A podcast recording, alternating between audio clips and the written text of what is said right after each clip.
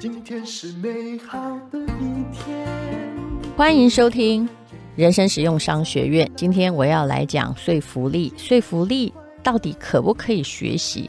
其实我小时候是没有学的，就跟写作一样，我其实没有学过写作，也没有按照任何的方法论学过如何去说服别人。但是，当然就是有一些小孩，他天生的就是很喜欢去说服，很喜欢去解释。那我大概就是这种。其实我一直没有想到说，诶，有些人就是你叫他上台啊，比要了他的命还这个难。那到底是发生什么事？所以为了要了解这个为什么，我也去上了很多课。我甚至还上过呃某一些大师开的写作课。说真的，我只是想要了解有一些模型是不是你。如果本来不会写作，那可以按照某些方法论，慢慢的变可以。那从学习的过程中，我也发现，其实我也是有方法论的，只是我当时没有把它归纳出来，因为并没有想要教任何人。为了人生实用商学院，我学了很多的方法论。那么现在我要讲的就是说服力的方法论了。我知道我很爱说服别人。如果那件事是我自己要做的话，但如果是别人的事，我通常不太管得着。那有关于说服力到底有没有那个法则呢？今天就是要来讲那个法则。我听了一堂啊，大陆的一个演说家李楠楠的课，我觉得非常非常的有趣哦。那他说呢，到底哦，什么样会有说服力？很多人都说要说一个好故事，但说一个好故事，它真正的目的也是想要让你进入那个说服力里面。可是真正的说服力的本质叫做要让听的人或参与的游戏者，他们要有参与感。所以说服的本身重要的是参与感。那这位老师呢，他讲了自己的故事，我真的觉得挺感动的，你就来听听看吧。他说呢，这个在这个。两千年左右哦，北京呢有一个叫海淀区有一个中学，这个中学实在不是很好，而大陆的大学当时非常难考，学校建校二十多年，竟然没有出现一个大学生，你看有多难呢？可是啊，就在二零零一年的时候，有一个班超厉害的，竟然有不少人考上了很好的大学，这得归功于这个班的班主任。他开始制造了某一种参与感哦，就让上课这件事情变成所有的同学都热心参与的游戏。那这位老师呢，他曾经在一个很偏僻的山间教书，那很多学生呢，就是因为家里可能要种田或者要砍柴，一忙哦就不去上课。有一天，班上有十七个学生，旷课了十三个。这位年轻的老师终于爆发了，亲自到山上去抓旷课的学生。抓到学生的时候，他说：“你为什么不来上课？”那个学生只说：“老师啊，我旷课也不耽误你讲课，反正你还是要讲的，不是吗？”这句话一听，好像是在强词夺理，可是。它也反映了一个真相，也就是学生觉得他不来上课，是因为反正我不来，你也照样讲，照样领薪水，不是吗？那我听了反正没用，那我就翘课喽。所以这位老师就开始思考，到底要怎么办才能让学生真正喜欢上课？他的道理叫做要制造参与感。后来呢，那个山村的学校总共有十七个人嘛，他任命全班十七个人都成为班干部。比如说，有人监督早自习，有人呢登记迟到旷课的记录，有人当服务股长，有人监督这个卫生习惯。那么。在教室前面贴了一张表，其实这个就是商学院的管理原则。每个职务，每个人在检查完自己的工作之后，要在表上画勾。其实这个动作很重要。嗯、呃，这以后再说。我现在不要打岔哦。我之前曾经开过餐厅哦，曾经这样管理过。因为我知道，如果不叫他画勾的话，厕所永远没有人去扫。大家能敷衍就敷衍。嗯，从他任命班上所有的人当干部之后，旷课就变少了。因为每个人都会觉得说有一件事情要等我做，请记住这个感觉。很多人呢都在期待啊，退休之后，然后就闲闲没事干了。你真的很向往啊？我说真的，到了我这种退休年龄，我自己找了很多事做，因为我一点都不向往没事干。你不久会发疯的，你会发现这世界完全不需要你，你的人生里面没有事等你做，诶，而且还没有你想要学会的事。没有你觉得好奇的事，你不觉得这种每个人向往的退休生活是很可怕的吗？好，那这个老师哦，这个导师后来到了北京教书之后啊，他就给全班的三十四个学生都任命了职务，所以呢，大概就是在二零零一年，这个班就出了这个学校的第一批。不是只有一个哦，是第一批大学生，嗯，考上了十几个。其实啊，这老师的做法，也就是说了一个好故事，但他讲故事的方式不是跟你讲这故事的情节，说你现在考上大学，人生就改变了，有的没的。他是把所有的孩子变成故事的一部分，把你从听课的人变成故事的主角。变成了参与者，当然成绩提高也不是这么简单而已。但是至少让孩子把心思放回课业上面，这是老师去激发参与感的。那其他的班级当然也都觉得很惊讶，说：“哎呦，我们这不是平常的分班吗？怎么那班考了？这本来从来没有人考上大学，竟然考了十几个。可是呢，其他班还是都没有。”那么当然呢，嗯，这位李楠楠老师呢，就是当时的这个学校里面考上大学的其中一个，所以他一直在感谢这个老师，而且体悟到一件事情：原来真正的说服力里面要让观众变成了参与者。那么，如果你要让观众变成了参与者，那么你就必须哦。就像在打电玩一样，对不对？你要有很好的逻辑，然后让它产生某种情感的波动哦，然后把旁观者变成了参与者，就好像前不久有一个非常火的游戏，对不对？我一直看到我的同学啊，都那么大的人了，还一直在说谁要来跟我组队要来玩呢？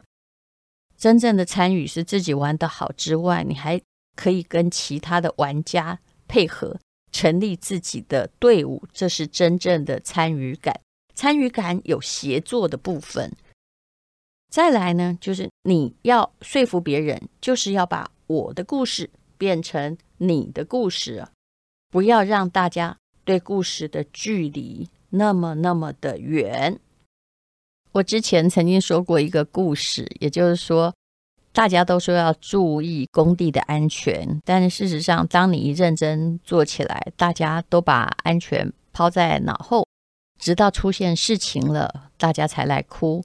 那所以呢，有一个工地上面本来写着“请注意安全”，都没有人理他啊，请注意意外。但是后来呢，他就改写成了，就是说，如果发生了什么事啊，你的床上会有别人帮忙躺着。你的孩子呢，很可能就是呃没东西吃，那么你的抚恤金搞不好还有人帮忙花呢，所以大家就比较注意公安的事情，而且还会心一笑，心里说：“哎呀，不要诅咒我啊！”这就是让每一个人去想到自己的处境，而不是用冷冰冰的标语去警惕大家而已。恐吓式的标语显然是不太有用的。要触动他自己的感情，让他感觉说：“哎，我进入你的故事里了。”在这里可以有一个很好的例子，有一部拍得很好的广告片，就是让你身临其境。二零一二年伦敦的残奥会，台湾就直接翻成帕拉林匹克奥运会，就是为身心障碍的朋友所举办的奥运。有一个三十秒的广告，相当的感动人心，叫做“只要不缺信念”，它让每一个人都有了参与感。这个广告有三十秒，每一个画面哦都没有。全部都是黑色的，可是你可以听到背景的声音，有一些是来自于比赛场所的呐喊声，也有来自于妈妈所说的很慈祥的说：“儿子，你一定行的。”也有来自于教练的怒吼说：“加强训练，再跑一次。”也有来自观众的加油说：“加油啊，嗯，你可以的，嗯。”也有来自解说员的说：“最后一个弯道了，要冲刺啦！”等等这些话语哦。除了这些哦，观众能够听到的就是自己的跑步的脚步声，还有喘气的声音。第一次看的时候，观众可能不知道这是什么意思。在纳闷的时候，广告的结尾就出现了两句话：“既然我看不见这个世界。”那就让这个世界看见我。这时候你就恍然大悟，原来这是一个盲人的比赛现场。他就是用盲人的视角，让所有的明眼人感受到了他的世界，是不是很感动呢？虽然你不是盲人，但是广告并没有用那些，就是说啊，你应该要来看呐、或者是赶快来买呀、我最讨厌看到所有的广告叫我赶快来买的。那无论如何，他呢就把你变成了一个盲人运动员，让你在个短短的三十秒的黑屏之中，体会到了这个世界。那么做这个广告的呢，其实就是最会讲故事的企业是什么呢？就是 Johnny Walker 嘛。所以你查一查他们的广告，每一个都充满了励志作用，有参与感。那你会觉得说，那这跟那个酒威士忌有什么关系哦？这里要讲警语：酒后不开车，开车不喝酒，未成年请勿饮酒。的确没关系哈，但是呢，它的品牌，因为它里面有个叫做 Walker 嘛，所以它已经加深了你对它的品牌的信念。好，所以这就是参与感。用到非常经典的典型。如果你要好好的说服别人，那你还可以有什么样的撇步呢？答案呢，就是把这个负能量变正能量。比如说，运动饮料的广告常常就是一个精神很萎靡的人，不过用久了也不太好玩的了哈。喝完饮料之后，突然变成一只蛮牛，对不对？这种广告一向很受欢迎，而且是越戏剧化的转变越受欢迎。人类就是喜欢呢，你能够把负能量变成正能量。很多人会觉得鸡汤很肤浅，但是事实上，你活着还真的不能没有心灵的鸡汤。所以很多的这个吸引人的产品，如果他在做广告，想要说服你来买的时候，常常是由负面来入手的，比如说。分手啦，呃，很孬啊，被老板骂啊，呃，工作做错了啊，一天很累啊。那么，但是某一种东西就把它翻转来了，也就是如果你能够挖掘某些共通的负能量，然后翻转它的话，你就可以赢得很多人的参与感。他会觉得那个人可能是我。在这里呢，一定要说一件事，就是如果你是老板，你想要去挖一个好人才，可是却挖不到，怎么办呢？你恐怕不太能够说我的待遇比较好哦，或者是呃，你原来的公司现在没有什么救，跳槽是你最好的机会。这样讲反而没有什么用。你知道贾伯斯是怎么讲的吗？这个例子非常非常的有名。当年贾伯斯为了要游说百事可乐的总监加入苹果，他说：“你是想一辈子卖糖水，还是跟着我改变世界？你看，这个超厉害的，他把百事可乐这么成功的产品，把它变成了糖水，变得非常的无关紧要，而把他的手机变成改变世界。所以呢，这句话是非常有吸引力、有煽动性，邀请别人跟他一起来改变世界。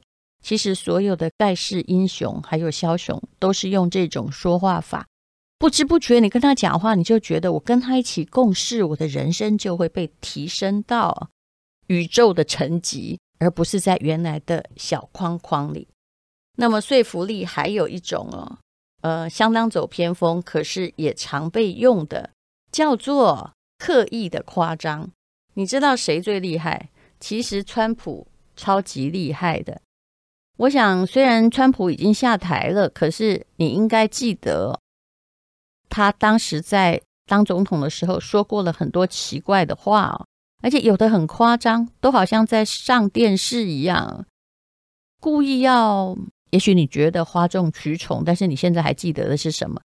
他说他要在美国跟墨西哥的边境上盖一座长城，就彻底不要让墨西哥人进来，解决移民的问题。这计划一听就很好笑，对不对？怎么可能啊？就要这样修墙哦？怎么可能这么做呢？可是他为什么要这么说？他的确是要用夸大其词的方式传递讯息，告诉你说边境问题很严重啊啊！外来移民抢了美国人的生活啊！当然，他完全忘记他也是外来的移民啊。川普真正想要的就是。如果你要批评我，你就要批评我建立美墨长城的言论。那如果你批评这个言论，就一定要提到移民问题。移民问题被提得越多，就会引起人们的重视，就会放大它的重要性。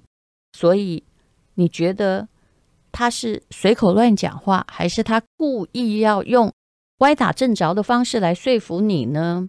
其实大家每批评一次川普哦，他的形象就被放大了一次。那么这个芬兰呢，有个政治家也是这样的。有一次他在电视辩论里面也用过类似川普的手法。他的对手跟他辩论的人是非常激进的环保主义者。那这位芬兰的政治家是这么说的。他说啊，如果环保做得太过分，这也不能做，那也不能做，就会引发非常多的副作用。就拿吃素来说，如果你要每个人都吃素，那都是好事。那如果强制的话，那就连猫猫狗狗的宠物食品都也要吃素喽啊。那如果要一直这么严格，那什么东西都会涨价，猫狗的罐头也会涨二十帕啊。那你家的猫狗，那。你就喂不起啦，啊，那是不是要把他们送去安乐死啊？这会给孩子的成长造成多大的阴影呢？其实我觉得这之间是没有什么逻辑的啊。当然，他是透过刻意夸张，在提醒你一个问题，也就是，呃，环保也不是生命中的唯一，它有很多的副作用。那当然，很多的政客啊，或者是很会讲话的。我还是得说，他们是政客，不是政治家，都喜欢用这一招来说服，而且通常都非常非常的有用。好，那这就是我学到的说服力，我觉得很有趣。下一次你要说服的时候，我们就一要给别人参与感，第二要给他更大的理想，提升他的高度啊，就是说不要再百事可乐卖糖水，跟我一起改变世界吧。那第三呢，就是最有用的说服，还是要把那个负能量转成正能量。其实你试试看，只要你在脸书或者是其他地方贴文，只要是能够把自己的负面转成正面的，都会赢得非常多的赞。虽然人们有的会说鸡汤很肤浅，但是他还是需要鸡汤活下去。一直都在诅咒自己有什么用呢？那么第四个就是说服的时候，也许你要刻意夸张，去描绘一个形象，不是为了说服，而是要让大家注意这个问题。